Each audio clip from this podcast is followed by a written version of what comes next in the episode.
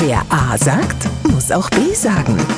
Das große Frankenalphabet. Heute Das G wie gescheit. Überall ist man stolz, gescheit zu sein. Der ist aber gescheit, also intelligent, gebildet, klug.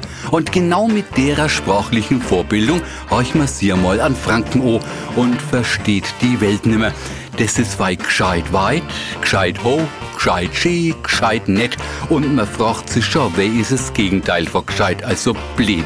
Also, wenn's jetzt wieder mal gescheit geregnet hat, nun müssten wir uns die Frage gefallen lassen, wer wär's wenn's blöd geregnet hätte. Gescheit ist bei uns in Franken also nicht das Gegenteil von dumm, sondern heißt einfach sehr, heftig, stark. Und bloß wer das was, also schee sei heutige G-Lektion gelernt hat, kann mit folgender Feststellung was anfangen. Der sei gescheit blöd. Wer A sagt, muss auch B sagen. Morgen früh der nächste Buchstabe.